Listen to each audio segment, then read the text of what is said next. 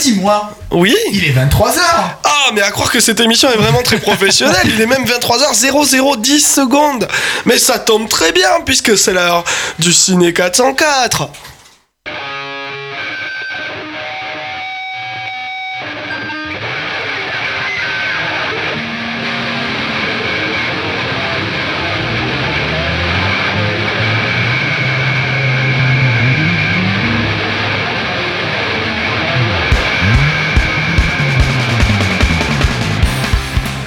Nom Smith.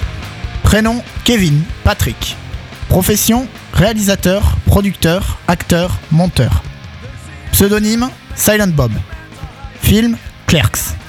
Titre français foireux Les employés modèles. Budget 27 575 dollars. Acteurs Brian O'Halloran, Jeff Anderson, Marilyn Giglotti, Lisa Spoonhauer, Jason Mewes et Kevin Smith. Pellicule noir et blanc. Tout ce que vous direz sur ce film sera retenu contre vous et fera de vous un cinéaste indépendant reconnu de tous pour sa verve acide et son humour noir et pince sans rire. Il y a des réalisateurs comme ça qui ont un premier film qui marquera peut-être plus que tout ce qu'ils feront après. Et pourtant, Kevin Smith a eu de beaux succès même après la sortie de Clerks. Mais globalement, c'est de ce film que tout est parti. Beaucoup d'éléments de sa filmographie se recouperont avec l'histoire de Dante et Randall, deux caissiers, l'un dans une épicerie, l'autre dans un vidéoclub pourri. Mais c'est bien grâce à cette petite merveille dont les droits de la BO coûtent plus que le film lui-même que tout a commencé. Récapitulons. Dante est obligé de se ramener à cause de son boulot est obligé pardon, de se ramener à son boulot alors qu'il était en congé, puisque son remplaçant est malade. Il est en plein trouble vis-à-vis de sa copine Véronica, sachant qu'elle ne s'est jamais vraiment, qu'il ne s'est jamais vraiment remis de sa rupture avec Caitlyn, une véritable snipeuse de mec qui s'apprête à se marier avec un styliste asiatique. Très vite, entre les serrures de bourrées de chewing-gum, les manifs anti-tabac et le hockey sur le toit, le toit, il va avoir quand même une journée plutôt difficile. Il était même pas censé être là en plus.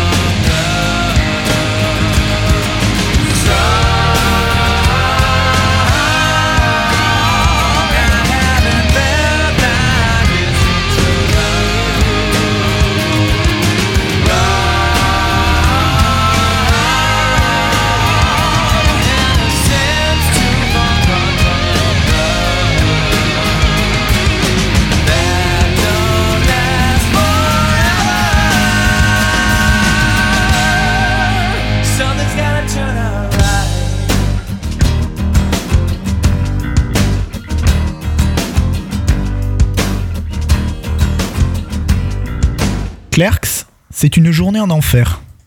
Sans Bruce Willis. Mais c'est pas grave. À travers plein de petites anecdotes tout au long de leur journée, Dante et Randall vont faire face à tous les extrêmes de la société du New Jersey. Un vieux demande les toilettes des employés pour se masturber, un dealer et son pote qui n'a qu'une réplique dans le film, mais quelle réplique Et qui la plupart du temps ne dit jamais rien. Un mec coincé dans une boîte de Pringles, un chanteur de métal russe qui aime faire la baise, et un vendeur de chewing-gum. Un véritable bestiaire de taré. Les personnages sont juste hilarants et il est dur de ne pas parfois compatir au malheur de Dante. Mais les événements le font toujours agir d'une façon, sinon tragique en tout cas, complètement idiote.